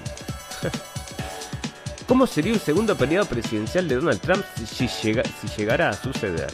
Ese fue el pensamiento de muchos delegados mientras se reunían durante el fin de semana en la ciudad de Múnich, en el sur de Alemania, para una conferencia de seguridad. El tema, porque ¿qué pasa? Esto no es conferencia de seguridad en Europa. Ahora acá hay un, tema con el tema de la seguridad de Europa. Incluso este, Lavrov hizo un comentario, a lo tengo. Bueno, porque este, están empujando, están realmente empujando, están tirando la piola para hacer, este, crear un conflicto con Rusia. Rusia no lo quiere y está advirtiendo ya hace tiempo que podría ser bueno, que les va a pegar, es un tiro en el pie para Europa. Bueno, acá están las políticas ais- is- aislacionistas. Aislacionistas, las únicas políticas aislacionistas que yo veo de Trump son las que se refieren a lo que está sucediendo en Medio Oriente. O sea que todos quieren que Estados Unidos siga ahí y Trump se quiere ir. Ahí está el eh, aislacionismo. Bueno, no me parece tan malo que quiera, ¿no? No por ser uno, ¿eh? porque esto el aislacionismo, justo lo que están diciendo en definitiva, es que eh, es una persona contra todos los demás. Bueno, si eh, es una persona contra todos los demás, entonces capaz que puede ser que todos los demás estén en lo equivocados, ¿no? O tendría que ser solo él. El Estados Unidos primero, que ha desarrollado Trump. Esto es un tema, ¿no? Estados Unidos primero, porque, claro, ¿cómo se te ocurre que vos puedas pensar primero en tu país y después, país y después en el resto del mundo? No, esto es algo que en este, vamos a decir, gobierno global no se puede aceptar. No se pueden aceptar los nacionalismos en este gobierno global. Bueno, siguen acá y hablan. Muchos ven a Trump como el futuro. Este, escoger a favor de Estados Unidos o a favor de China. Bueno, ahí están posicionando a la gente también, ¿no? La elección simple de Trump para Europa. Europa me parece que si no se este, indepe- independiza Trump va a ser lo mejor para Estados Unidos. Así sea, tirarle, este, tirar de la piola para que Europa, este, bueno, le compre a ellos, por ejemplo. ¿no? El tema este era del gas, que había, este, que estaban comprando gas en Rusia y Trump quiere que le compren Trump eh, gas a Estados Unidos, que es el, ahora creo que está, se ha convertido en el mayor productor de gas y de petróleo en el mundo, o sea, y aparte de las emisiones de de CO2 es el país que menos ha contaminado en CO2. Así que bueno, vayamos llevando esos datos que a pesar de que este, se habla muy mucho y muy mal de él, parece que hasta los datos están dando positivos. Cambia el curso antes de que sea muy tarde, dijo Lavrov a los europeos. Le dijo Lavrov a los europeos. ¿Sabés quién es Lavrov? Es este señor que está acá. Este, muy simpático en realidad, ahí parece ahí con cara de malo, pero 2x3 hace chistes, se ríe. Bueno, y son gente que no sé si, puedo hablar bien del, del hombre, pero en sus participaciones parece una persona simpática y centrada. Bueno, entonces acá está advirtiendo justamente que esta falsa noción de la amenaza rusa, que se deben olvidar de todas esas cosas. Macron impondrá mayor control a imanes extranjeros en lucha contra el separatismo islamista. Bueno, esto viene un poco tarde, un poco a poco. Eh, Francia es uno de los países que está sufriendo mayor agresiones a iglesias. Esto es una cosa que no trasciende, que no, no sale en los informativos, pero se están quemando iglesias y eso viene, parece, junto con todo este tema de la inmigración masiva. Bueno, esto lo vimos en la parte 1 del programa. Ahora están pidiendo entonces que este, se hable inglés en, Inglaterra para poder entrar al país, que se tenga una propuesta de trabajo. ¿Pero por qué? ¿Qué es lo que se quiere evitar? Oh. Pará.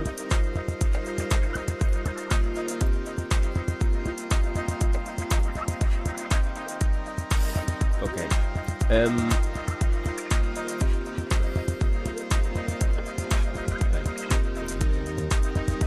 acá esta es una noticia acerca de... Y bueno, y acá está el otro tema con lo que hablábamos acerca del extremismo de derecha que llaman acá, ¿verdad? O sea, cuando suceden este tipo de cosas, que es una reacción a estas, a estas, a esta información, por ejemplo, ¿no? Dice que una banda es todo compuesta todo por de seis personas, todos este, musulmanes. ¿No? Hussan Ali, Bajara Hussain, bueno, toda esta gente, dice, era como 6, 7 personas, no sé, Seven Man, 7, este, entre 1995 y 2011, y las niñas tenían entre 13 y 14 años cuando cayeron víctimas de estas bandas. Bueno, yo qué sé, yo no sé, viste, yo me pongo en el papel de padre, loco, y te digo, o sea, vos ves estas cosas bueno, yo no sé, no sé cuál es tu reacción, pero si lees, si ves eso, este, sos, sos padre, digo, te, provo- te provoca alguna cosa, ¿verdad? Te provoca alguna cosa. Virus, la película apocalíptica surcoreana. ¿Qué predijo el... ¿eh? ¿Que predijo el coronavirus? Así, pero no tenía que haber un tilde acá. Virus, la película apocalíptica sur- sur- surcoreana que, predijo el coronavirus. Tendría que ser así. Virus, la película apo- apocalíptica surcoreana que predijo. No, sé cómo lo pones, si, pones esto acá, eh, el signo de pregunta para abrir. No sé si está bien redactado. Bueno, en fin, parece que hay una serie, una película que ahora está saliendo de vuelta en Netflix. Que a mí lo que me parece es que le están haciendo publicidad a Netflix, es lo único que está haciendo acá Clarín, haciéndole publicidad a Netflix, hablando acerca de este, parece que es un- una película de Norcorea, ¿eh? Yo, es justamente para hacer prepararnos para este tema del. Estuvimos viendo sí algunas, alguno lo que es en la cultura popular y donde se ha manejado ya este concepto del virus. Y es más viejo que el agujero del mate. O sea, hay cientos de películas sobre el tema. Y una, por ejemplo, de Stephen King del año, yo creo que de- antes de los 80 quizás, o de los 80 ya hablaba, era, era exactamente una cosa muy similar a esta, ¿no? Lo que sucedía es que desde de un laboratorio de alta seguridad, un virus se filtraba y llegaba a la población, en este caso era Estados Unidos, y este, comenzaba a matar a la gente. En fin. Un laboratorio del sur de California cree haber descubierto la vacuna contra el coronavirus. Esto es de Univision. Un laboratorio localizado en San Diego, bueno, la farmacéutica con sede en Filadelfia, dos laboratorios en San Diego, California, recibió un fondo de 9 millones de dólares para crear una vacuna contra el coronavirus, según un reporte de la cadena Bloomberg. Este Bloomberg es el que hablábamos hoy, que es el contrincante de Donald Trump, la cadena de este tipo. Este, hay varias empresas diciendo esto, ¿eh? Acerca de, Esto creo que ya lo leímos no hoy, ¿no? Sino que en capítulos anteriores hablando del coronavirus. Y es que le están dando 9 millones de dólares para que desarrollen una vacuna. Mira vos. ¿No ves? Acá dice, la vacuna del está llegando la vacuna del coronavirus. Eh, Inovio 6 eh, dijo que designó una en San Diego. Bueno, o sea, la tienen pronta la vacuna. Estaban esperando que la, están esperando que la crisis sea que todo el mundo esté como loco para, para decir que está pronta. O sea, no le den mucha vuelta, muchachos, ya sabemos cómo viene la mano. Acá está diciendo que podría causar caos en el mundo a partir de cuando llegue la época de la gripe. Yo qué sé. Es como les hablábamos, tenemos un tema también de. Vamos a. Si la vacuna ya está pronta. Bueno, esto va a ser un, un negociazo. Eh, acá el co- coronavirus no sé de terreno y hablan un poco acerca de la situación económica que provoca también este tema del coronavirus que nosotros lo estamos sintiendo ya en Europa. Acá los científicos producen un genoma artificial que puede reproducirse. Entonces, esto acá estamos ya, ya hablando em, que en definitiva están, están haciendo este, seres prácticamente vivos, ¿ok? Con... No, no scientists, bueno, están creando prácticamente seres vivos que se pueden reproducir, reproducir. O sea que es esto lo llaman como un gran avance, pero veremos qué es lo que nos trae en el futuro. Quizás unos monstruos desagradables, no va a ser tan lindo tenerlos de vecinos. Vamos a ver. Ah, este es el caso este. La gente que estaba en el bote, lo hablamos el primer día. nos- no- nos- un tipo había tosido y yo dije, bueno, un tipo tose y, lo- y los dejan a todos adentro y ahora están todos, todos están infectados. O sea que, no sé. Eh, una de las cosas que estábamos hablando y que ya mencionamos varias veces es el tema de que es mucho más alta la infección, o sea, el res- se da casi, casi todos los casos son de asiáticos. Incluso como hablamos en la en la mm, la radio El Fin del Mundo, el, el programa 16, teníamos una noticia que nos hablaba del primer muerto que había sido en Inglaterra. Y era un chino de 80 años, un señor chino de 80 años, que en definitiva, o sea, bueno, no, no dice, no dice demasiado. ¿Lo ves? Acá están este, de vuelta. Están- le están haciendo la promoción a la vacuna, le están haciendo un pre, ¿viste? Pre-marketing que es algo increíble. ¿eh? Acá dicen que esto del pájaro rojo, como siempre es muy interesante, pronostican que la crisis reorganizará el sistema económico mundial y que China saldrá de ella con renovados bríos. Bueno, veremos cómo evoluciona todo esto, pero podría ser bien como lo propone acá el amigo José Salinas. Em, bueno, si ustedes quieren llegar a esta información, vayan a Pájaro Rojo, lo pueden encontrar también en Facebook. Bueno, acá hay una nota de la revista Rolling Stone que habla acerca de las conspiraciones, ¿no? De las conspiraciones. Entonces te dice que no, que cómo va a po- poder escaparse de un este de un laboratorio que es muy poco probable, que no sé qué, que no sé cuánto. Entonces te habla acerca, te habla un montón, una nota larguísima, que en definitiva no aporta nada. Lo que te dice es que no, que no puede ser lo que vos. No, no, eso tiene que ser una cosa lo más común del mundo. No puede ser que haya sido de un laboratorio que haya sido este, hecho por el hombre. Bueno, acá hay una nota acerca de que el coronavirus no había sido provocado por los, por los murciélagos, cosa que era más obvia, todo el mundo lo podía ver. Pero en definitiva, bueno, así está la cuestión con el coronavirus, sigue avanzando, ya están sacando la, la, la vacuna, va a venir, le están haciendo un marketing que es algo increíble.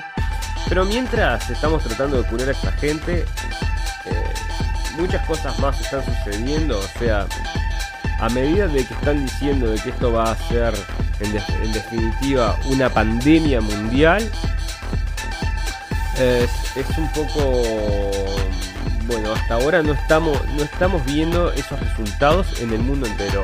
Esto, lo, que según se dice se está dando muy fuerte en China nosotros lo que estamos viendo en el resto de los países es, es poco y nada. Aunque ayer parece fallecieron dos personas en Irán con respecto al coronavirus.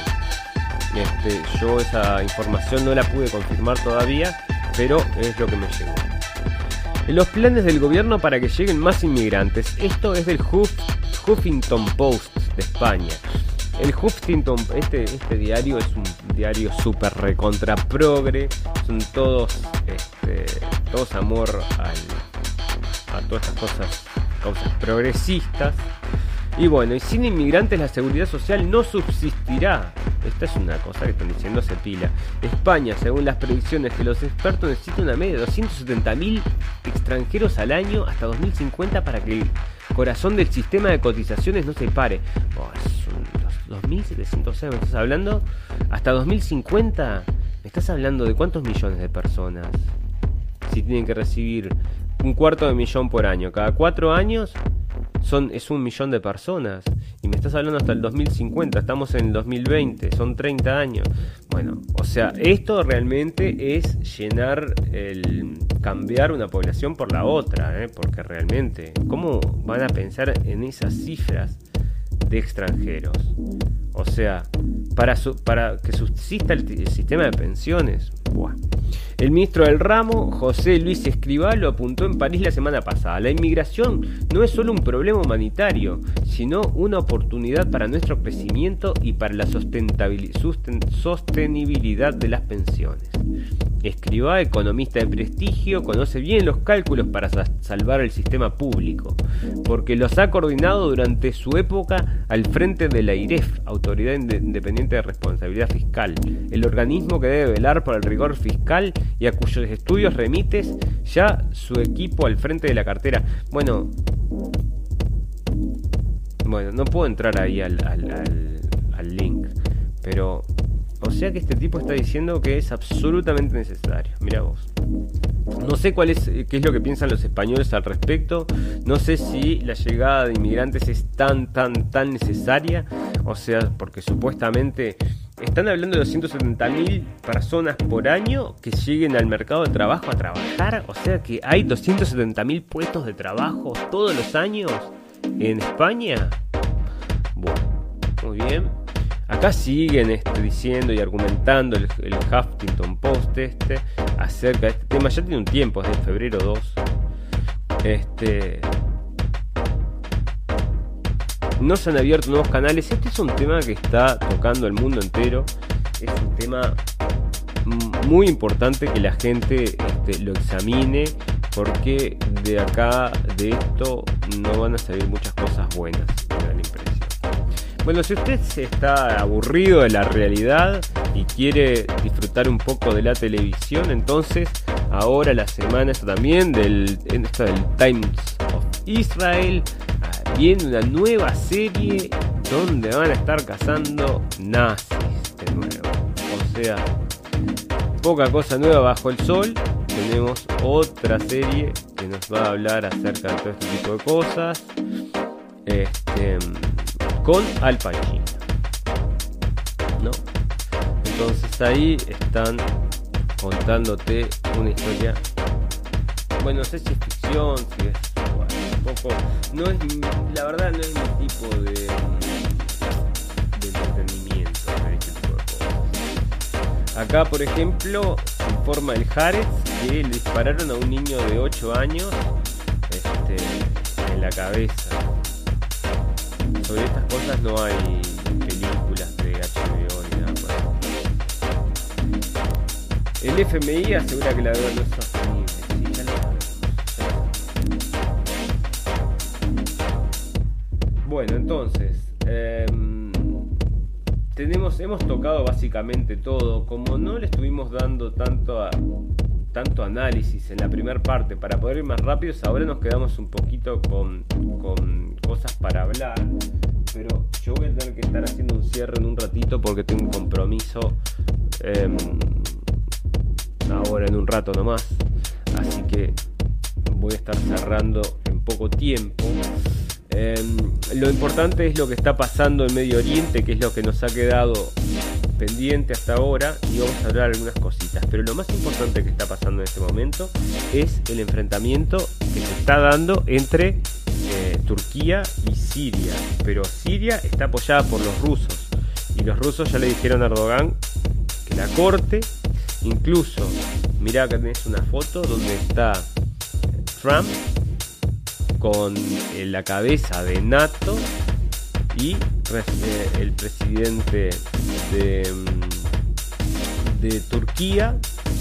Y bueno y ya les dijo ya les dijeron que NATO no va no se va a meter en ese ese tema con, con Turquía porque Turquía es parte de NATO de la OTAN verdad organización transatlántico no sé cuánto. Este, bueno, entonces esta, este tipo está entonces atacando a los amigos de, a los socios y amigos de Putin. Putin le está parando el carro, como vamos a ver ahora. Rusia eh, apoya a Siria y que va a tener que responder a las inadmisibles provocaciones en Idlib. ¿Qué es lo que están haciendo los rusos? Están ayudando a que ciertos luchadores de la libertad, estos terroristas también, ¿no? Luchadores de la libertad, como los llaman ellos, estén matando y tirando, este, le tiraron dos helicópteros a los, a los sirios. Entonces, ¿qué hicieron los rusos? Bueno, se fueron de cabeza. A ver dónde lo tengo. Acá está. No, acá. Los rusos lideran un ataque contra el noreste de Siria después de que les tiraran dos helicópteros. Este, o sea que les están matando a los terroristas. Yo no sé, hasta ahora no he leído ningún informe de que un ruso haya matado a un turco. Eso hasta ahora parece que no ha pasado, pero em, lo que sí ha sucedido es que le están respondiendo a esta gente. ¿Y cómo lo lleva? ¿Viste? Haaretz tiene una cosa, Haaretz es el diario de izquierda de Israel. Entonces en Haaretz vos puedes leer muchas cosas que son obviamente en contra de los intereses de Israel porque tienen que publicar cierta ah, un poco de verdad, ¿no? Pero cada vez que tienen, o sea, pero igual, Assad sigue siendo el malo, los rusos siguen siendo los malos, entonces acá te informan acerca de que matan civiles, este, de que este, le, le- les dieron unas carpas de, mm, a hospitales, campos de refugiados. Bueno, ya, viste, me parece medio raro porque con qué objetivo no tiene no tiene ningún sentido el estar atacando hospitales o campos de refugiados si son usados como hospitales o campos de refugiados. Dice que mataron 300 civiles. Bueno esta información posibles crímenes de guerra. Bueno de crímenes de guerra estaba justamente este, siendo investigado Israel no eso no no se dice nada no se dice nada Mirá el ministro este de, de defensa ruso. Este. Me encanta este tipo. Este es un. Este es un duro, ¿no? De la vieja escuela. Siempre lo ves, o sea, nunca lo ves. eh, alguna declaración lo he visto hacer. Pero está siempre ahí al lado de Putin con las tropas y todo. Y lo dijo bien clarito. Estados Unidos roba abiertamente y con desparpajo el petróleo de Siria. Precisás que te lo diga más clarito, no vas a poder. Con todo este tema del el plan de paz que les presenta Trump, Trump, el gran amigo de Israel, les presenta el plan de paz que le saca poco, poco menos que los destruye a Palestina. ¿Y qué hace Israel en vez de decir, bueno, ta, tenemos el plan de paz ahora, ya podemos seguir, este, nos va a beneficiar absolutamente. Y sin embargo, están yendo en contra de lo, de lo que, del plan de paz de, Trump. Entonces están yendo a construir en zonas donde Trump había designado este, para los palestinos. O sea, acá está. Israel plantea un, em, un, un barrio judío en tierra que Trump le había dado a los palestinos, ¿no es? Y le van a poner un barrio judío. Y aparte, ¿viste cómo, ¿viste cómo es esto? Un barrio judío. O sea, esto es un poco racista, me parece a mí, ¿no? O digo, ¿dónde, dónde está esa multiculturalidad acá? ¿No existe? No. Bueno, entonces yo no entiendo. O sea, para mí esta gente le va a terminar rompiendo tanto a, a Trump que Trump, y esa es mi esperanza, podría agarrar y tomar, este, ser un poco, un poco más objetivo en esta situación. La Armada Libia atacó un barco turco que estaba transportando armas a Trípoli, porque la Armada Siria, este, la Armada, ahora lo- los turcos se están metiendo también en, en Libia, y bueno, este, bueno, están teniendo sus derrotas también allá. Hablando del plan de paz y todo este tipo de cosas que están su- sucediendo en Israel, Netanyahu fue, está, eh, va a empezar- lo van a, juzgar por un caso de corrupción muy importante. Tiene unos casos, está básicamente está con un pie en, la, en, la, en la cárcel ese hombre. Bueno, veremos cómo evoluciona, porque mientras siga en el poder es intocable, ¿verdad? Pero este, en definitiva lo están, parece, bueno, va a empezar el juicio el marzo 17. Acá te presentan esta noticia que es hacer, ¿no? Que te cuentan, te muestran la foto de la nena y te muestran que murió, que murió en los brazos del papá. Claro, o sea, entonces, pero todo esto es porque justamente están con esta política los refugiados, ¿no? Pero no te dicen quién está haciendo la guerra, no te dicen nada de esas cosas, no te informan acerca de esas cosas, ni, ni, ni que los países justamente de Europa están apoyando todas estas cosas. O sea, que esta niña se quede sin casa. No, eso no te lo informa. Te informa que se murió en los brazos del padre. Bueno, pero entonces, si le informaran, la- si informaran realmente al pueblo, acá está, este, si informaran realmente al pueblo como debería ser, la gente no estaría a favor de los refugiados, sino que estaría a favor de terminar las guerras. No van, no, van un poquito más, más profundo. Bueno, Rusia apoya a Siria, así que cuídate, eh, Erdogan. Egipto bloqueó un plan israelí para asesinar al jefe de Hamas en Gaza. Bueno, o sea que querían. El diálogo, el diálogo es importante. Siempre habían dicho eso, el diálogo es importante. Y ahora sí, llegamos a los 40 minutos, que es el tiempo que nos habíamos reservado para la primera hora. Y le hicimos de una hora. La segunda hora eh, era- iba a ser de una hora y fue de 40 minutos. Ahora, me tengo que ir en un ratito. Así que voy a dejar colgando, subiendo, transcribiendo, todo ese tipo de cosas que tengo que hacer después de terminar un programa. Le agradezco muchísimo a la gente. Si alguien estuvo en vivo ahí acompañándome, muchísimas gracias. En caso de que les haya gustado la información, de que les gusten los análisis, vamos a seguir, en realidad vamos a seguir mejorando esto. Estamos en la mitad del proyecto, dijimos. Vamos a hacer 20 capítulos para llegar a un producto que nos guste. Y estamos en 10 capítulos. Vamos en el capítulo 10 y estamos en la mitad del proyecto entonces. O sea que tenemos todavía todo un recorrido hasta llegar a un producto y decir, bueno, acá está. Pero básicamente esta va a ser la propuesta. Creo que va a terminar siendo así. Em, serían entonces 40 minutos con toda la información que vamos a tocar y la segunda hora hablando, haciendo un análisis. Claro que yo me extendí, hice un análisis en la primera parte y por eso se me, hizo un poquito más largo. Si llegaron hasta aquí, les pido que por favor nos sigan, que pongan un dedo, que compartan, que recomienden y cualquier cosa que demuestre el apoyo y que les guste, para nosotros es una gran satisfacción. Muchísimas gracias por estar ahí, los esperamos en un nuevo capítulo de la radio del fin del mundo, que va a ser, pretendo yo, de acá a dos, tres días, y espero dos días, que sería, sería lo mejor.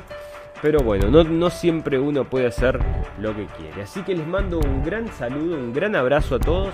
Gracias por estar ahí y hasta la próxima amigos.